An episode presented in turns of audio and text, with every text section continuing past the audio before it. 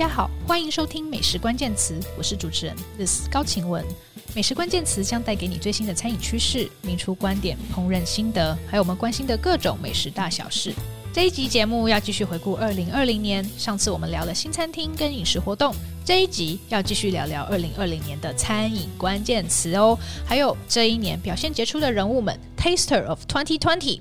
那我们一起聊聊的来宾呢？让我们继续欢迎饮食作家卢怡安。大家好，我是怡安。耶！好，上次我们聊得很开心哦，真的欲罢不能，欲罢不能。所以今天要再聊聊上集聊不到的事情。嗯，好，首先想问问怡安，你觉得二零二零年的关键词有哪些？二零二零，我自己的嘛，我自己的话应该外送，外送，对，跟疫情相关的。嗯，我想二零二零年一定要聊一下疫情啊，嗯，这个天翻地覆的改变哦。啊，对，还有外岛，外岛，对，就是超多人跑去外岛吃饭。嗯，嗯，也是也是，也有因为不能出国的关系，所以就会在台湾岛内旅游。嗯，也不是岛内啦，就是到这个外岛去，或是都有都有，对，很台湾岛内很难去的地方。哦，然后我们还想聊一下有哪些烘焙的热潮。今年吐司很红啊，哦嗯、蛋黄酥很红啊，嗯、甚至还有肉桂卷哦。我、嗯、这两天还加入一个肉桂卷社团，我觉得好夸张。肉桂卷现在是铺天盖地。对，然后还有好像调酒也有更多的新趋势了。嗯、在二零二零年有瓶装调酒啦，有 on tap 啦，更更更呃发展的更健全了啊。好，那。先从疫情开始聊哦。今年上半年其实真的疫情影响还蛮大的，而且餐饮业算是站在第一线承受冲击。一开始的时候感觉蛮悲观的，是是，就是所有的我我身边有一些主厨都说，我是不是要开始做调理包？是，然后就是就出来带，对，开始做便当什么的，嗯、因为那个时候大家不敢出门，嗯，然后餐厅就没人。对，所以很多人就在想说，我还有什么可以呃营得到营收？嗯嗯嗯，我还能够做什么事情，而不只是呃在餐厅里面呃供供应料理。所以今年上半年的时候，其实那个鼎泰丰就是逆势的突然又变红，嗯、因为鼎泰丰的那个外送就是口碑非常好，是是是，所以。呃，大概他们的新生店跟 Uber Eats 合作，对，所以大概在三四月的时候，这个热搜关键字应该是鼎泰丰，对，然后各种的外送，大家就是互相较劲，是是是。那呃，以我们关心的 Fine Dining 餐厅来说，其实 Fine Dining 餐厅也很焦虑，因为他们确实就是要在餐厅里面提供一个完整的体验，嗯，对。那当客人不能来餐厅的时候，他们可以怎么办？就开始做便当。其实最近还是有人做便当，还是有，对。比如说那个蓝餐厅的是有不错的变，是像蓝餐厅那个时候就开始跟云端厨房合作，嗯，哦那呃这个合作延续到现在，他们的副主厨 Payne 是来自马来马来西亚，嗯、就开始推出海南鸡饭啦、拉萨啊、嗯、肉骨茶这样子的餐盒哦，嗯、跟云端厨房 Just Kitchen 合作。那所以我觉得云端厨房也是一个关键字，嗯，哦因为在呃今应该算是今年上半年疫情严重的时候，很多餐厅主厨就想说啊，那我要怎么做便当，嗯、或者是说大家不敢出门吃饭，那我想要在家，就我也不想在家煮，嗯，那我可以怎么样得到餐点？嗯，哦，那刚好这一这一两年云端厨房有国外投资进来的，或是、哦、呃，是因为这样。对，然后或是在台湾自己本土的那开始投入这个行业，也跟呃呃外送平台合作结合。那其实云端厨房跟餐厅是完全不一样的逻辑啦。对，对你开设的地点考量就不一样了，嗯、然后人力的成本不一样。嗯，嗯我自己是喜欢的就是这种传统的餐厅外送，是，是对，然后。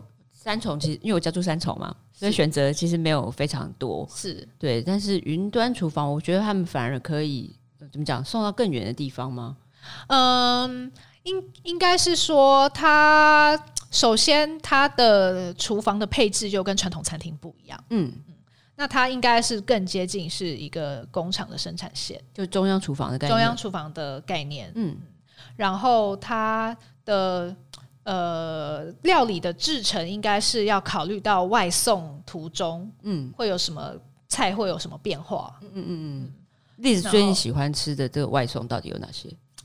嗯，我其实会点，我我我要直接讲吗？我觉得像是海南鸡饭这种东西，其实比较不会在运送过程中有什么大出错。大出错，对。我上次有跑去呃朋友的家里，然后他家住师大那附近，然后我们就真的两个人懒得煮，也懒得出去吃，然后他就说：“那我叫一个我最近就是外送的心头好，然后就是一个海南鸡饭。”然后他因为他是用一个谐音。呃，取了一个名字，然后一开始觉得好烂，然后他点来就是叫来以后，我觉得很好吃哎、欸，是我也觉得不错，开心对，对，所以我觉得海南鸡饭其实是一个蛮或者说这一类的的菜肴，因为它的运送的时候比较不容易。改变它的风味，反而变成逆势，嗯，受欢迎。是是，我平常不会想要去吃这个东西。是是，好，我我刚讲是只有鸡饭啦，嗯，可以直接讲。我也是，对。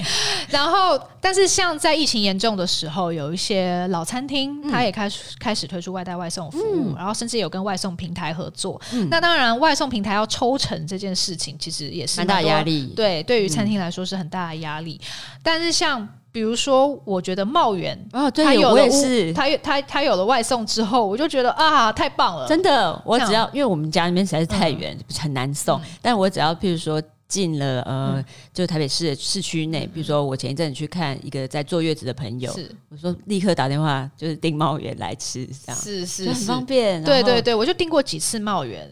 我我完全支持，就是你如果是外送的成本，嗯、那你就转嫁给消费者。我自己是愿意支持。是是是。那以前，比如说在今年更年初的时候，我其实对外送还有很多疑虑，或者说觉得说你这包装啊，不环保啊，嗯、对，包装是一个问题。然后我就还有一点抵制这样。然后后来开始就是发现它的，就是疫情的时候真的没有办法一直一直出去吃。嗯。然后我甚至就开始迷恋上那个用外送。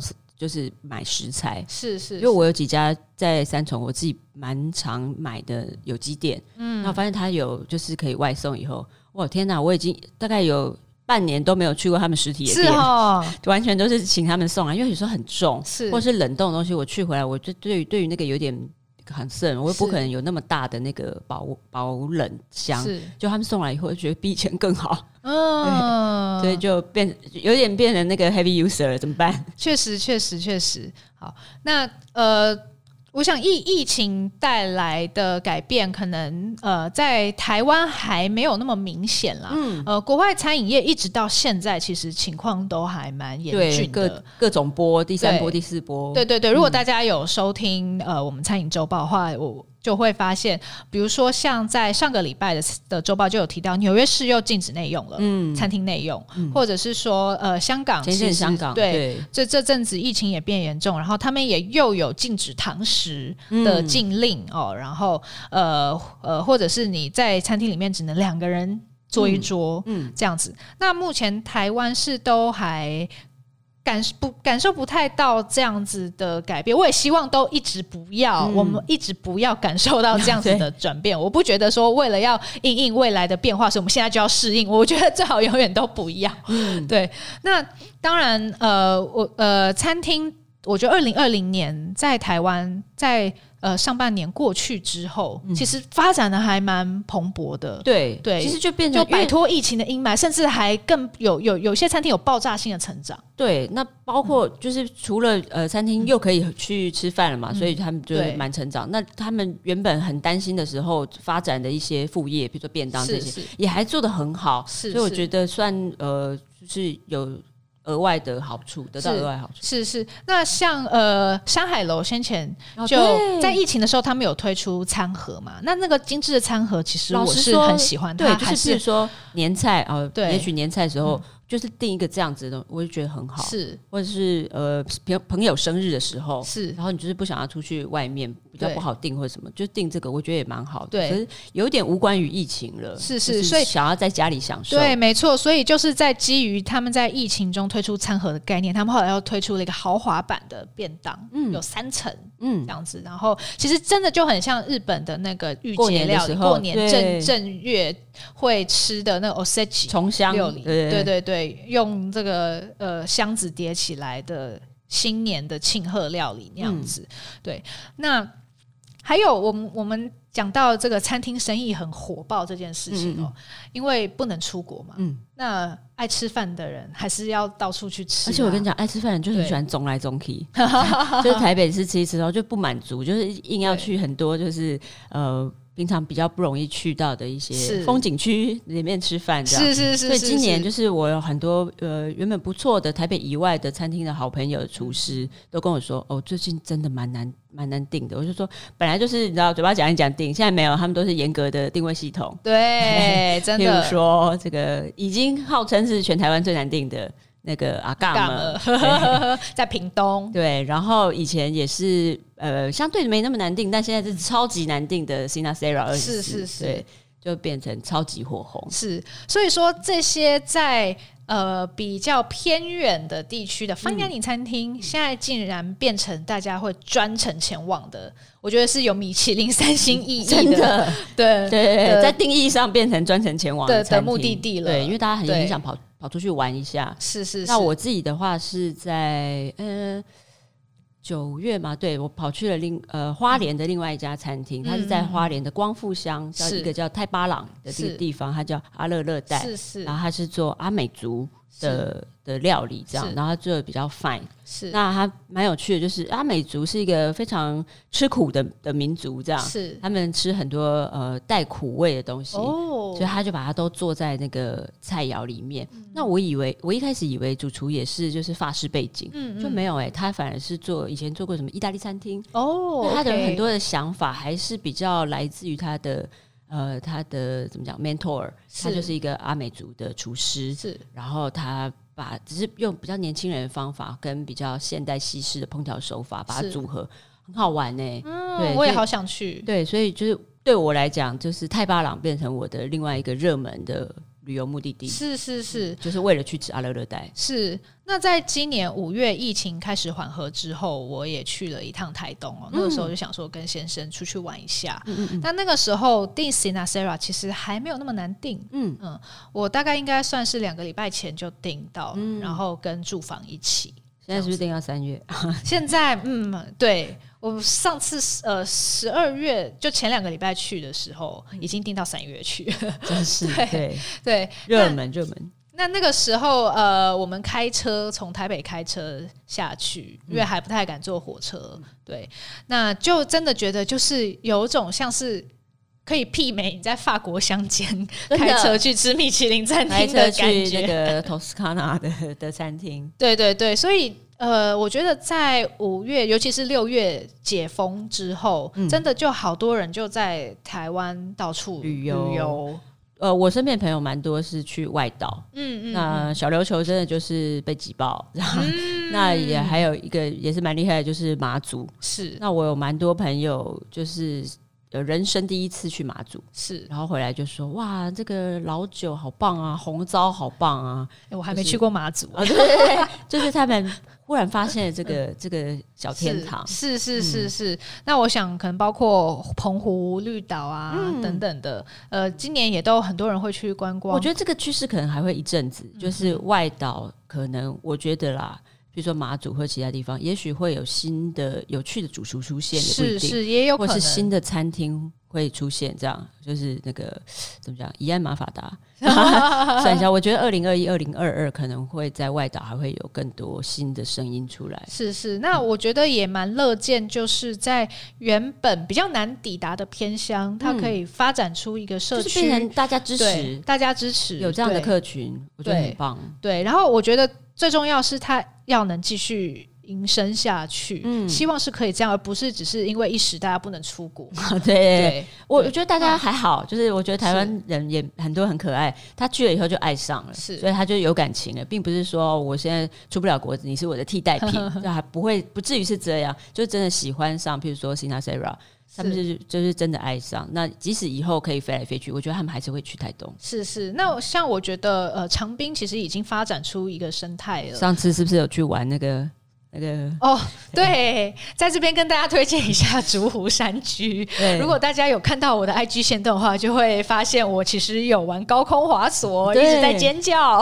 我只是去那边 呃，享用一一顿很棒的美食，嗯嗯，然后有很多周边的是开始发现，哎，这边很好玩，对，很漂亮风景。然后，嗯、呃，在长滨你还可以去吃草埔吃饭，嗯、然后也有夜月，有小居酒屋，嗯、然后去巨道少年喝咖啡等等，或吃海鲜，对，吃海鲜。然后你也可以到成功去奇遇海味吃海鲜等等，嗯、附近还有很多的地方可以吃吃逛逛。嗯、好，那另外我觉得和疫情相关的餐饮关键词其实是私厨。嗯，这就重新红起来的一个词，私厨、私房菜，或者说熟客制的餐厅。嗯、大概在十年前，私厨开始这个 term 开始变火红的时候，是，是我们想到的私厨，就是你好像有就是那种高手在民间。那种那种感觉，说有一个超级厉害的奇人，对，那他可能没有一个正式的餐厅，可是你去他家吃饭，他是有一个私厨。以前的调调是有点这样。我我想举一个例子，就是屋顶上的猫啊，对，那时候对那个时候，那差不多真的就十年前，对不对？对，私厨第一名，对，点点播率最高的，没错。那时候是真的是非常火红，但最近的私厨这两个字又在火红起来，有点带着不太一样的调调。嗯嗯，就是譬如说有一些真的是非常厉害的餐厅，嗯，但他。呃，原本是非常 open 的，那大家都可以来定位的。可是它越来越嗯有自己的考量，然后变成有点比较像熟客制或私厨的形式。是是是，呃，我觉得看疫和疫情相关的有一点是，我们在上半年有听过这个说法，就是说私厨相对于餐厅好像环境比较单纯，嗯，少就是说限客限制来来客数，对对，风险有一点点被控制，风险好像没有餐厅。那么高，好像好像对。如果你可以确保跟你一起吃饭的人都没有 确诊的话，那就安全啦。对，因为在香港也是，就是一桌十个人吃饭，十个人一家人十个人吃饭，八个人中招这样之类的。对，那所以在上半年好像有人觉得，呃，不能去餐厅吃饭，那可以去私厨，嗯，这样子。那后来呢？我觉得私厨好像就变成了一种，因为大家不能出国嘛，所以你就想要在台湾去找一些特别的地方来吃饭，还是一种娱乐的活动。嗯，那结果它也算是某种饥饿行销吧，就是因为真的要挤进一个窄门，位置很少，然后就变成大家就很想要去吃，很想要去吃。嗯，对，就是因为我有一个真的很好的朋友，那他原本是。就是 open 了，所有所有人都可以来。嗯嗯，那他就是只有两个人，他做的已经非常辛苦。是是，那他可以开的时间已经就是非常的受限。这是在疫情前就这样，疫情前就这样，就是做做到死这样。然后大家还说订不到位什么之类，那他就就是干脆改成说，那就是我认识的朋友，或者以前常常来吃的熟客，那我就只做给这些人吃就好。我能力也有限，我可以照顾人，就就照顾到这了。是是。那他就突然就变成也没有突然，反正他就变成一个比较是熟客熟客制的呃，可以可以工作室，对对对的形式，这样等于是原本是 open 的，然后后来变得比较 close，是是跟呃十年前的比较不一样，十年前是哎就是素人，然后变成呃私厨这样，那他就就是有点把门关的比较窄了，是，那就突然变很奇怪哦，就是原本没有要去吃的人，open 的时候也没有去吃的人。突然，因为他改成熟客制，就硬要去，嗯，对，就是觉得说，哦，好像很厉害，然后就要去吃，那就是造成了老板的困扰。这样子老板是是是，对，然后或者写很多就是攻击老板的的的语言，就说，对啊，你们就是只招待这个名人啊。老板就说，我不是这意思，这样，我不是要围起来，然后让变得很困难定变得我的特色。我只是觉得我的能力只能照顾到这些人。他说，我们也不是都是照顾名人，我们就是熟客里面最多的是护理师这样。嗯。不不是真的是有名的什么人，对对对。那他的初衷我是非常支持。是，对。我想像这样子，呃，想要嗯限制，不要不要那么开放，嗯，哦，想要服务他熟悉的熟悉的客人，这样子的理念，其实在日本是很常见的。嗯，对。我们在日本可以看到很多熟客制的寿司店，嗯，哦，呃，熟客制是制的料亭。通常这这种都是那个师傅没有办法照顾那么多人，对，或者是说熟客制的牛排馆之类的，嗯、对。那我觉得这在日本也是跟他们的民族性有关啦。嗯、哦，就是他，他就是每一个都我要亲手做，对他要亲手做，他照顾不来这么多人，对。然后他也觉得和熟悉的客人一起互动比较舒服，这个初衷我是非常支持，对。对但是会产生非常多，就是原本 open 的时候不定，嗯、没有要吃，然后就人家变成熟客制的时候硬要吃的的客人也蛮多，也蛮多的，是另一种困扰了。对对，那有一家，因为我不知道怎么讲，嗯、对，就是嗯，他原本就是做。非常多自己熟的，算中菜吧，嗯嗯，呃，蛮广泛的中菜系，对。然后呃，最近就是突然变成大火红，因为变成难订，嗯、然后都只有熟客可以订，就突然突然变成吃到的人就是有一种光环，是是是是 是。那我觉得也蛮有意思的，然后我也凑热闹了，就跑去就是。碰到认识的人，那他就是几乎每个月都在那家餐厅嘛。然后我觉得说，嗯，那那改天如果有位置就带上我这样，然后我们就去吃了，是真的非常有趣。嗯，那而且我觉得老板也不如外界想象中那么那么骄傲傲慢，并并并不是这些意思。是我，但其实我也有去这一家，我觉得还是讲好了，就是现在很火红的两间。私房菜一间是喜相逢，另外一间叫周记食铺。对，对，对哦，两个都是做中菜的。然后老板自己本身手艺，嗯、像这个喜相逢，他是做比较多江浙菜。嗯哦，那周记食铺我还没去吃过，但我看他也是有什么荠菜水饺啦，对对，有什么黄鱼啦等等，这样子也是比较偏偏江浙菜，蛮有意思的，都蛮有意思。对对对，我都刚吃完以后觉得，哦，就是呃，像喜相逢，我真的觉得名不虚传。是。那呃，喜相逢的老板娘哦，我们在吃饭去吃饭的时候，她也说她莫名其妙爆红。她说今年三月之后，这样疫情之后，嗯，这样子就好多好多人要都要来吃他们私房菜。那她原本其实是面馆，对，只是他们私底下有的时候老板会做一些员工餐，然后就有人看到说，哎，你怎么有卖这种菜啊？对，然后他就来说，好啊，那我也我也卖下。菜越做越大，对，就现在面馆不开了，就是只能只能做私房菜，因为需求太大了。那先前也是有发。生这个网络，在网络上有看到这个定位的争议啦。哦，对对对，所以你就会发现说，呃，他们本来人力就少，对，哦，他们他们都呃怎么讲有苦衷啊，就是他们自己也有做成熟客制，很多是比如说没有办法照顾那么多客人，也没有办法有那么多人力处理这些订单，是嗯。但是呃，客客人有一些有不一样的想法，就会就会攻击人家这样。对，对那双方都有立场。对，那呃，不过最近我也有看到，就是有人在讨论熟客制，然后也有一些支持的声音，嗯，这样子。那我如果我们刚刚讨论老板的初衷，我们都可以理解，并且也觉得这是他呃营业方式的个人选择。嗯，对。那我觉得还有一个可以。讨论的比较宏观的观点是，嗯、呃，我觉得可以先跳脱老板个人的自由，嗯，这这这这件事，老板当然对，就是有自由，他想要怎样都可以，对。但是就是对于我们来讲，对我们就是说更大，鼓励这种是不是要鼓励？就更大的餐饮产业来说，嗯，就是到底要不要鼓励这种熟客制或者私厨的对的方式呢？对，其实。在餐厅出现以前，所有都马私厨，对啊，对不对啊？厨师就是只能在私人宅邸被雇佣嘛。嗯、那以前就是王公贵族雇佣他嘛。嗯、如果你去看法国的历史，嗯，在十八世纪之前，那就没有没有餐厅啊。嗯，对，那厨师就是在皇室里面、贵族的家里面家厨家厨工作嘛。嗯那呃，详细的餐厅诞生的历史，我就不在这边讲。历史前面有一集，对对对对，我前面有讲过。然后呃，美食关键词有讲过。然后我在 历史关键词书里面也有稍微写过。然后我其实最近在联合报专栏上面又在写这件事情。那我我最近重写这件事情，你重新去看餐厅诞生的过程，你就会知道说，餐厅它作为一种呃公众。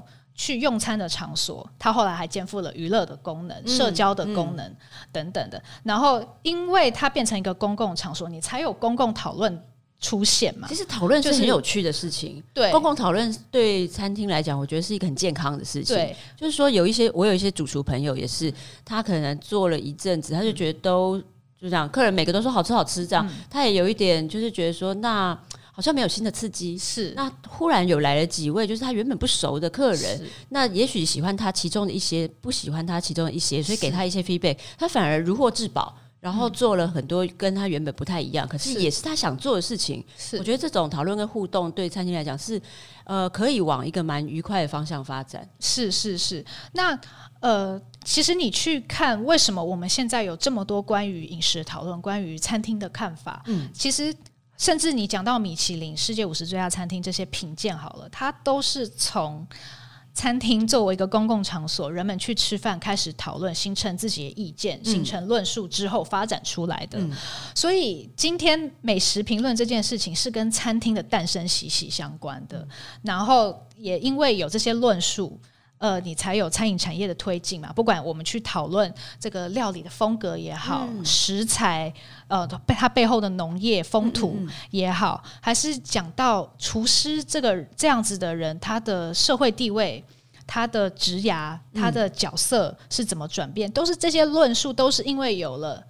大家可以去吃饭的一个公共餐厅，open 的餐厅才会诞生，才形成我们今天如今熟知的，美食文化，对，美食文化和餐饮产业。嗯，那如果很多熟客制的餐厅，很多夸张一点讲的话，嗯，对，如果我们很鼓励这种熟客制，很超级鼓励这种私厨，觉得他们超棒、很厉害，这样。那如果对我来讲，如果有更多的年轻人从 Day One，他就觉得说，那我就是要开一个这种熟客制的。对，我可能没有那么的，我不会那么支持。我觉得还是要有多的讨论。对对，呃，我我我觉得是可以先跳脱个人层次来看这这这件事情啦。那当然，呃，我觉得老板个人的选择是呃，我们合情合理，对，合情合理。对。对，但只是我觉得以产业发展的观点来说，哦、我我觉得他还是要，我觉得餐饮产业应该还是要以餐厅为目标目标。对，对不要不要在一开始的时候就设限说，对也不是设限，就是说哇，我的目标就是要做一个很酷的熟客制的餐厅。嗯嗯、我想这这个也不是现在的熟客制的餐厅的对。主厨的初衷，是是。他们只是受到某些限制，他觉得他这样子目前可以做的比较好。嗯但是，我还是希望更多的人是以呃，可以跟所有人一起讨论，嗯、然后有很多交流的 open 的餐厅为目标。那还有一点就是说，呃，熟客制或者是私厨的业主，其实也要明白，就是当你们选择这样的形式，其实你们是自外于公众的讨论的。嗯，其实是是是这一件事情。嗯，对。那像比如说日本的这个 Saitos 寿司寿，斋藤有很多人不寿司不了解他，他他在应该是去年吗？去年还前年就放弃，他就说他放弃米其林三星，嗯、他不想要再被米其林评鉴，因为他做的是熟客制，嗯，他是会员制，嗯哦，他。他就非常逻辑非常清楚啊，因为他知道他把门关起来，那就那就是失去讨论的这个，对，对他就是自外于这个公众这个公共空间以外了。这两件事情，我觉得是同一同一件事情，这是同一件事情。嗯、对，所以我觉得就是业主可能也要想一下。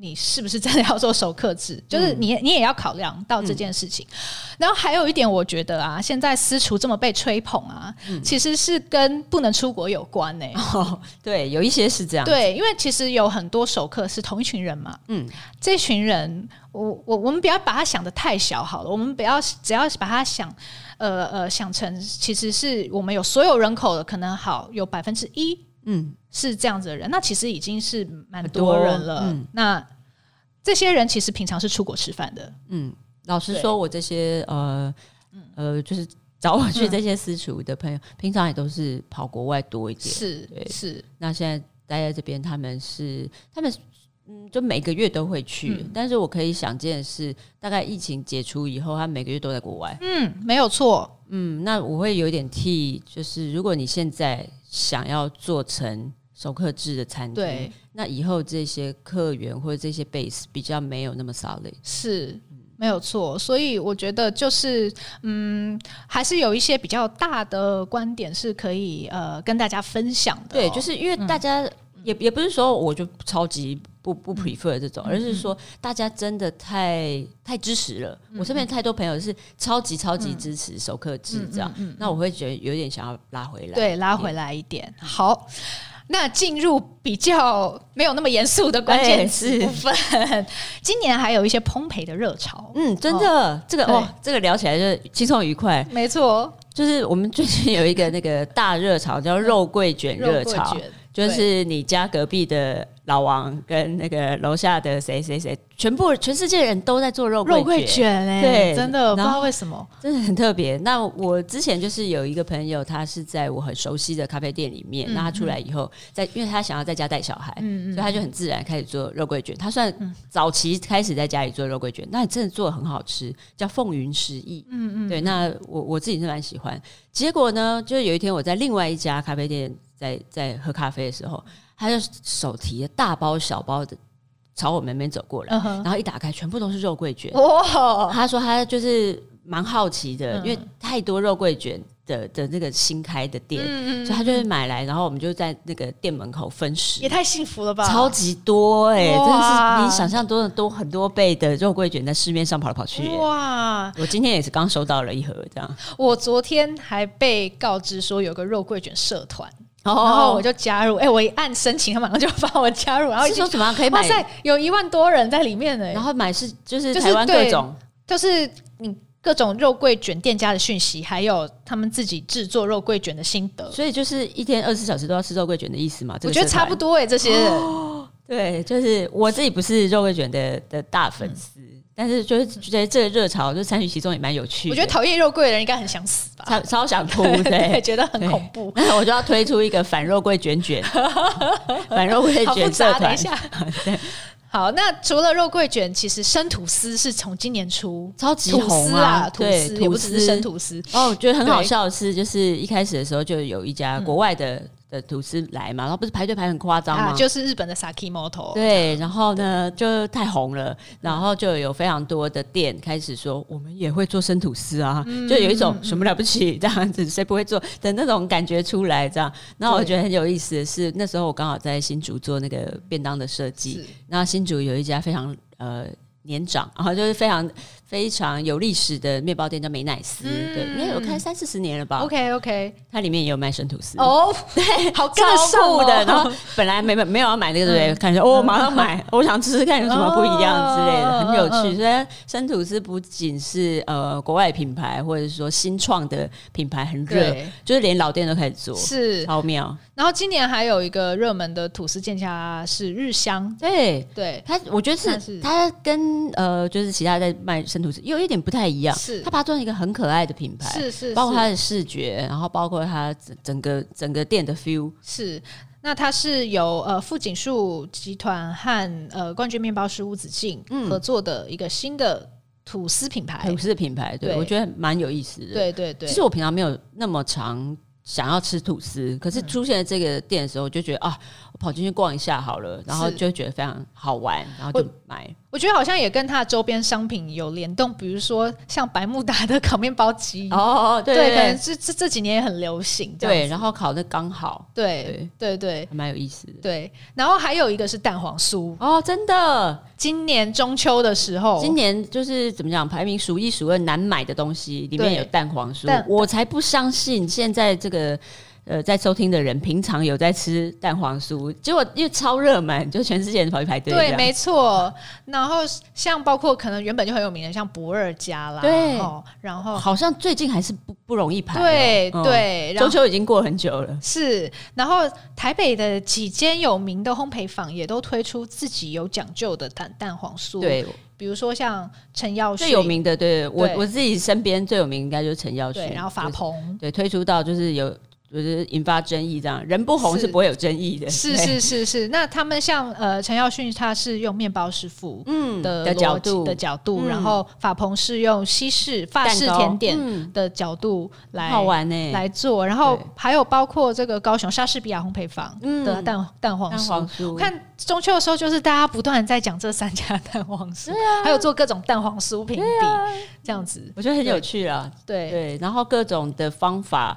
因为这个东西已经有点老了，然后有点传统，我们都在还在想说有什么方法可以让大家重新爱上，没想到真的是、嗯、没错，重新爱上传统糕点，我觉得这我觉得超棒哎，可不可以就是重新爱上汉饼啊，嗯、或者是重新爱上些其他的？大家有没有有没有想要来做一下？对，然后用西式的手法去做，嗯、或者说，呃，我找到一种非常有趣的奶油，然后我重新用这个来做汉饼。它可以细细讲究每一个材料。对，呃，我用的是什么样的奶油？什么面粉？什么红豆不一样？什么糖？对，对这些东西不一样，什么咸蛋黄就会不一样的不一样的感觉。对对，我觉得这就是真的是 next level。对，很期待二零二一之后还会有一些新的有趣的东西。对，然后可能。呃，最近国王饼也蛮红的，对，就 everywhere，就是对对对。然后我甚至还还看到有这个进口商要办国王饼的比赛，对。那但是我也有一些朋友问说，会不会是一个 fade，就是说红极一时，然后嗯之后大家就不关心？我觉得不太会，因为这些东西第一个它是真的好吃，是第二个我觉得它在制作的时候，它会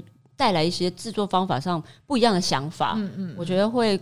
扩及一些其他的 item，是是是，所以我觉得这个热潮，嗯，不会是一个普普式蛋挞的。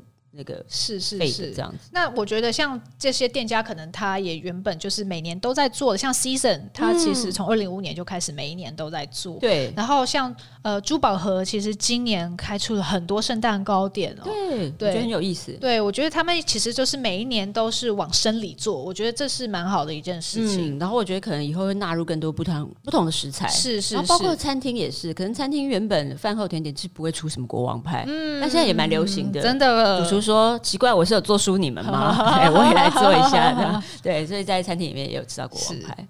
然后这几年台湾的调酒也发展的很厉害，真的。二零二零年开了好多新的店。那我觉得比较开心的，第一个，因为我非常喜欢喝茶，嗯，所以我就看到很多的嗯新的应用，就是把茶作为很多不同的样子，嗯，比如说呃。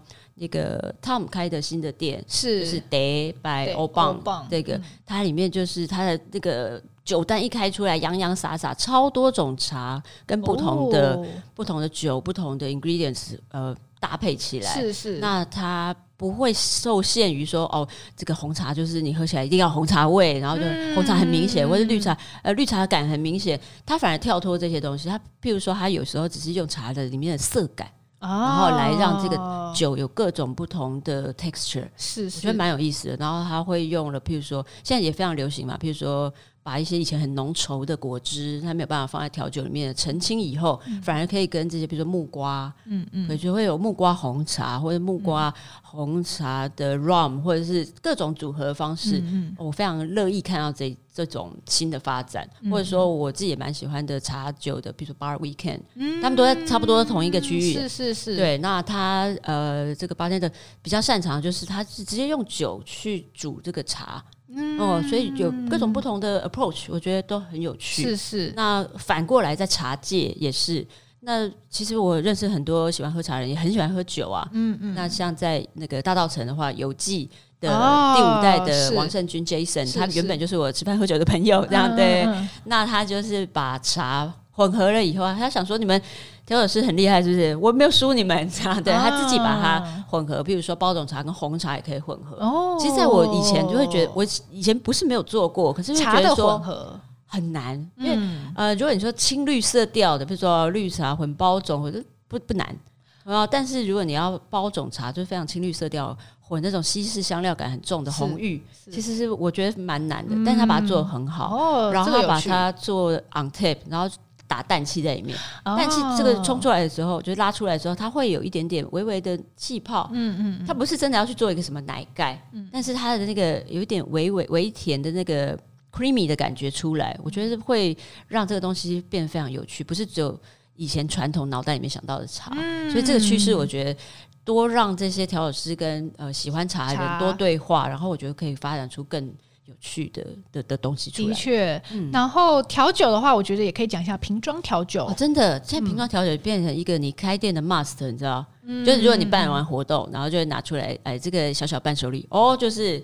这个冠上他们家名字的瓶装调酒，是是是，然后或者是开幕的时候，他们一定要做一系列。其实像那个呃，Day by Old Bang，就是他那时候一开始先掀起热潮的，就是他用了各种不同的茶去做的瓶装调酒，是是，然后可以就是。呃，我们现在以前就是觉得说调酒是没有办法外带的东西，对，现在就是可以在 everywhere，哦，对，就是在草丛里，而不是或家里家里草丛里不错，对，可以享用，我觉得很有意思。嗯嗯嗯，好，那我们接下来要来聊聊二零二零年有代表性的餐饮界人物，嗯，哦，呃，Taster of Twenty Twenty，真的 好，希望这个是一个开端，希望每每一年之后可以做这样子的，以后我们可以有一个很 fancy 的颁奖典礼。对对对，在许愿中。嗯，我首先想要来聊聊主厨。嗯，好，那呃，我自己想先讲一位是 Noble 主厨，宜兴蓝餐厅的 Noble 主厨。嗯，对，呃，蓝餐厅其实呃换过几任主厨，嗯 Noble 主厨算是第三任了。嗯，哦，那他是在去年十一月接掌蓝餐厅。那我觉得他一加入之后，蓝餐厅就是整个好像就。嗯，升级打通了任督二脉的感觉，这样子。嗯、呃，不仅他们。团队是融合的很好，嗯，然后我觉得 Noble 主厨他本身作为一位在国外有常年历练的主厨，嗯、呃，也在蓝餐厅把他的想法表达的很好，嗯，然后他又重新回来台湾，再次认识这个地方，运、嗯、用这里的食材。呃，先前我有访问过他的一路以来的心路历程，欢迎大家回去收听我觉得他的背景、嗯、或者他辛苦过来的那个。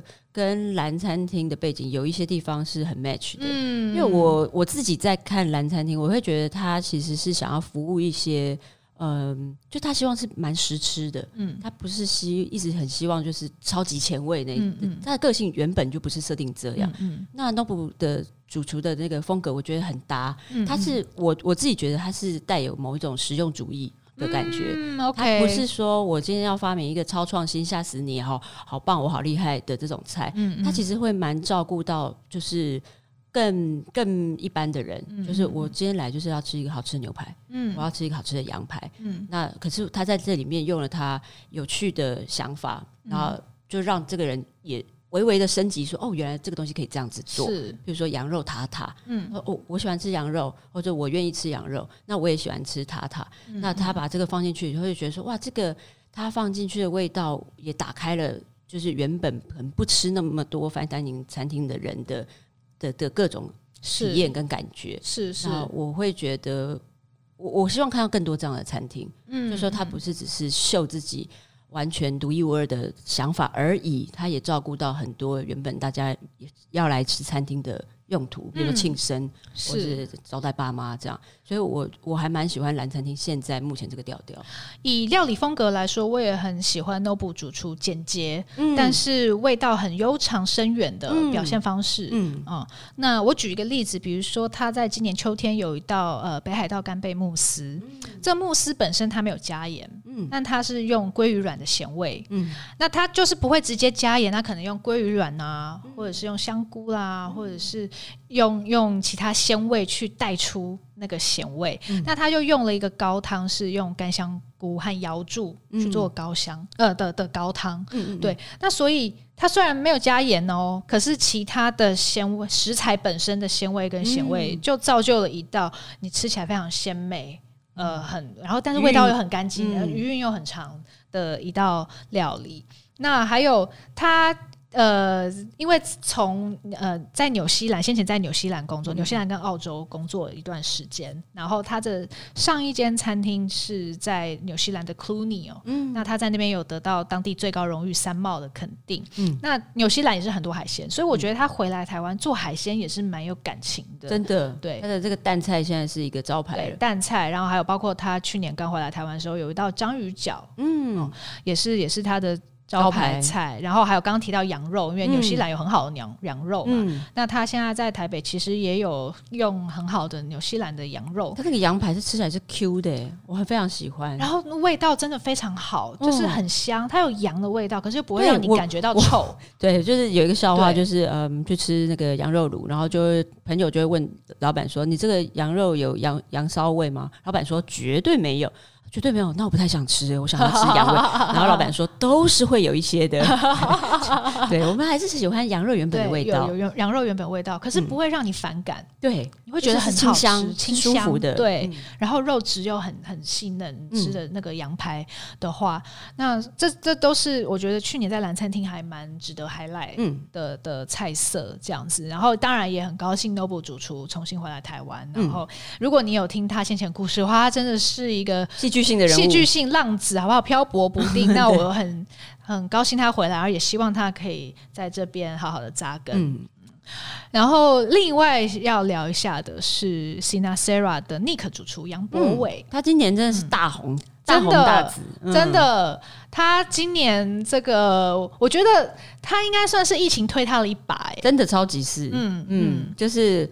我蛮多朋友其实是原本不认识这个主厨，是呃，就比如说大家很喜欢把他们就是周队厮杀这样比，就是譬如说呃阿嘎们的 Alex 是，他是原本就比较多人是知道他，然后重去这样。那呃 Nick 在 Sinasera 说，我有些朋友原本不是那么知道，嗯、那他们就是想去台东，嗯、所以就去了这样，那一去就爱上这样，嗯，所以就。我觉得他们呃，真正是被那个主厨的菜所说服的，是才喜欢他，还不是说一开始就有什么很了不起的光环，是，就他的光环是自己带给自己的。是是，那 Sinasera 二十四今年刚满三周年，嗯，在一开始是非常辛苦的，嗯，在台东长滨这个地方，嗯、然后在这个华日风尚的旅社里面。三年前去的时候，我去了某一天平日的中午，嗯、只有我们跟旁边那桌就是只有两桌，是是是。然后现在就是有一个摄影，他们开玩笑说，他那时候有拍过，就是午餐时间比较空的样子。他说，对从今以后不会有这种照片了。对，真的。那我今年五月去过嘛，刚刚有讲到，然后最近又去了一次，嗯、呃，是庆祝他们三周年。嗯，哦，那他也说，真的，一开始真的太太太可怕了，就是一个晚上只有两个人这样子。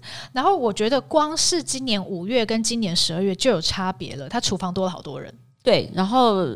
大家是一去再去，对，我去的很很多朋友是真的喜欢他，一去再去。是是，嗯、呃，还有就是在三周年餐会上面，他也把他呃合作的很多小农啊，嗯、呃很多呃。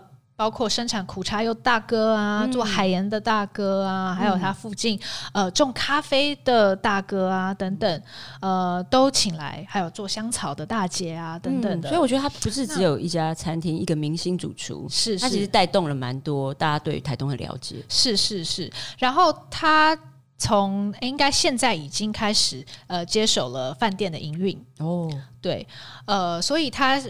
我觉得也是从餐厅出发，因为他自己也讲，嗯、之前饭店跟餐厅好像比较没有联动。嗯嗯嗯、哦。那开始 Sinasera 开始比较比较在为大家知道之后，嗯、很多人专程来吃饭。嗯、那但是他觉得，既然大家这么喜欢这间餐厅，应该也可以让饭店有更好的一致感。嗯嗯。所以就他们老板也就放手让他去管理饭店。嗯，对。一开始的时候，我去的时候，三年前的时候，他那边他用的盐就是他们的永福野店的盐。是。饭店里面就有卖，是，然后那时候的一个 day trip 有没有？就是他很推荐这家的盐，然后大家就会跑去。是，我现在看到他是从一个就那时候只有卖盐跟几样是、呃、有趣的 ingredients，是现在是整一。大堆，对对，没错，非常庞大的一个社区。没错，那这些东西其实原本是很难在市面上流通的。首先，几乎没有办法，量，对对，然后又可能生产没那么稳定。嗯哦，那但是 Sinasera 是一个很好的平台，可以来展现这些物产。对，我觉得就是蛮蛮特别的一个案例。对，然后当然也是。可以说受惠于疫情啊，因为大家不能出国，然后就有很多原本这样出国吃饭逃课，他就到台东来，然后发现说，哎，真的台东有一间水准很好的餐厅哦，嗯、然后这边有很好很有趣的物产哦，食材哦，我觉得也是他刚好成熟了。对对对，是、嗯、是，就是非常有说服力。是是是，呃，所以呃，我觉得 Nick 今年算是一个红啊，对，一个代表性的人物。嗯，那当然也要来聊一下 Alex 哦，在屏东阿嘎们。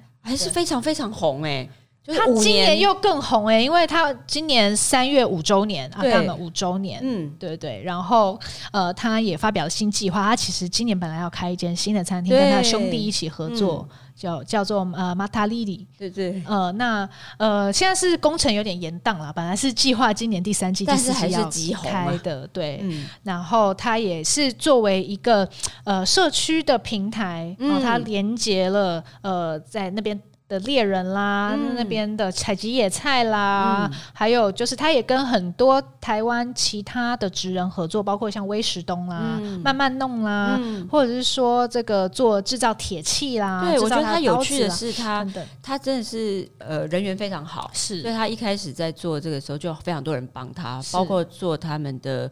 呃，酱汁的那个陶器是是，然后啊，他们的刀子像猎刀一样的刀子，是是，他们去花莲同门找人家做，然后他野菜也是，其实原本呃，前就之前吧，帮他们摘野菜人，其实早就没有在做了，是因为要供应他们，所以才重新投入。他们也是带动了整个，嗯，我觉得部落的文化吧，对，重新被注意到。那我觉得 Alex 今年是很多曝光版面啦，对，包括就是他跟江振成主厨或者是的师徒合合作，嗯，然后呃，Asahi 嗯的呃菜单的菜单快闪，嗯呃，然后还有他呃发表新餐厅的计划啦等等的哦，呃，今年也算是 Agame 相当有有话题的话题的一年，对，所以呃，Alex 主厨你。的定位系统可以再加强一下吗？加油！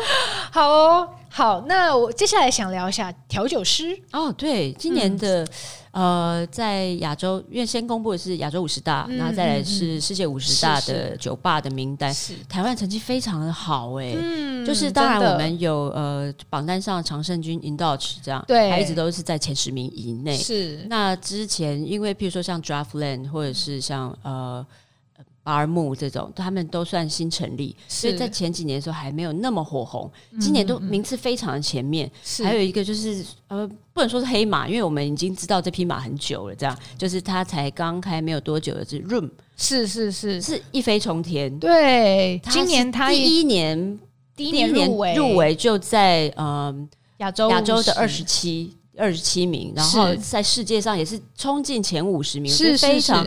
非常厉害，是对，就是当然，我我觉得他跟跟他的呃想要做的方向，就是也也有关系。我一开始知道 Room 的时候，是因为我知道他们里面做的 bar food 就是非常的 fine，几乎是用 fine dining 的方法去做的。嗯，然后搭的酒也是，那时候我一开始觉得拽什么这样，他们一定是一个 bar 配一杯酒，是，是，然后它的单价可能到六七百块，嗯嗯，然后也非常非常难定位，然后进去以后，大家都说像那个。太空感哦，有这个感觉，对。但是我进去以后，我就是非常怂的说，哦，我觉得好像蒙古包，然后大家会跌跌落在地上。我说做的方式很像蒙古包，嗯嗯嗯对。然后他的一开始的时候就跟一般的酒吧 surfing surf 的方式不太一样，然后他就一定要你搭搭这个这个他们的 bar food，是那现在蛮 free 的啦。然后他而且他每一季的。呃，做的好的、有趣的酒都还留在酒单上。是是是。譬如说那时候，我就觉得一开始觉得装模作样，就是、嗯、呃，就是老呃这边的 bartender Seven 呢，他本身就长得非常的有型，这样，嗯、然后他就会呃，他的招牌就酷酷不笑的，然后一边眉毛高一边眉毛低的跑来跟你说，哦，这杯这个这个酒呢，就是要燃烧一个昆布。用这个点火器把它点燃了以后，把它丢到酒里面去。嗯嗯嗯、然后我那时候想说，哦，真的是非常装模作样。就喝了以后，我非常喜欢那个味道。哦，它既有那个鲜味，然后一点点的焦的味道，嗯、然后融入在呃带有气泡的 fizz 里面，我觉得它的那个冲击性非常高。嗯，我后来还这杯还一直都是我呃去的时候会很喜欢喝的一杯。是。所以他立刻冲上来，我觉得是其实是毫无疑问的。是那 Room 其实它是零九洋服团队的姐妹店哦，对。然后他的主理人 Seven 就今年也是算是风云人物，出了风头啦。对对，呃，Room 在呃亚洲五十最佳酒吧第二十七名和世界榜单的第四十六名。嗯哦，今年真的成绩非常好，所以呃很恭喜他哦，然后也期待他二零二零二零二一年。更有趣，更更有趣的活动，有更好的发展。那还有其他调酒师，怡安想聊一聊吗？其实就是呃，像我之前讲到的，就是茶跟调酒的越来越没有距离，是是，所以呃，这几位参与其中的，譬如说呃，Day by Obon 的 Tom，嗯，或者是像呃，有一家新的，我的朋友全部都非常喜欢的，叫做 The Public House 的舒维、嗯，是，或者是像呃有记的 Jason 王胜军，是，他们这几位我觉得都是呃年轻有为，然后我会非常期待他们之后会更厉害，这样。嗯，好哦。然后我觉得台湾的甜点也很厉害，嗯，今年。有哪一位甜点师是觉得值得关注的？我自己现在私心非常非常喜欢的就是 Hugh Lab 的 Victor，嗯，对，他就是话很少，很难聊，但是他他的甜点里面讲，他想要讲都在他的甜点里面。觉得他每次都有一副很腼腆害羞的样子，没有，他是不屑，不是就是 他就是比较专注在他做的东西上，嗯、是一个非常容易、非常专心、非常专注做。他的东西，然后非常细，嗯，就是嗯，我一开始想说，因为他们家也是男丁，是。对，然后就想说，嗯，什么了不起？然后，但是就是去吃了以后，我觉得他每一季的主题，或者是他即使用，我有一次吃的，他是用那个叫做红一个一种红葡萄叫红地球，是，其实那个味道对我来讲略怂，因为它蛮甜的，嗯，可是它可以把它做的非常优雅，而且他所有的主题都围绕着这个。红地球的，哦，我觉得是它在一个，比如说紫色系、紫红色的葡萄的呃滋味也好，它这个色系里面也好，它把很多细微的差异抽出来，然后表现在你的面前。嗯、我觉得就是吃它的甜点会整个人就越吃越细致，嗯、就是你也可以分辨出来说，哦，真的耶，它的这个葡萄的酸感。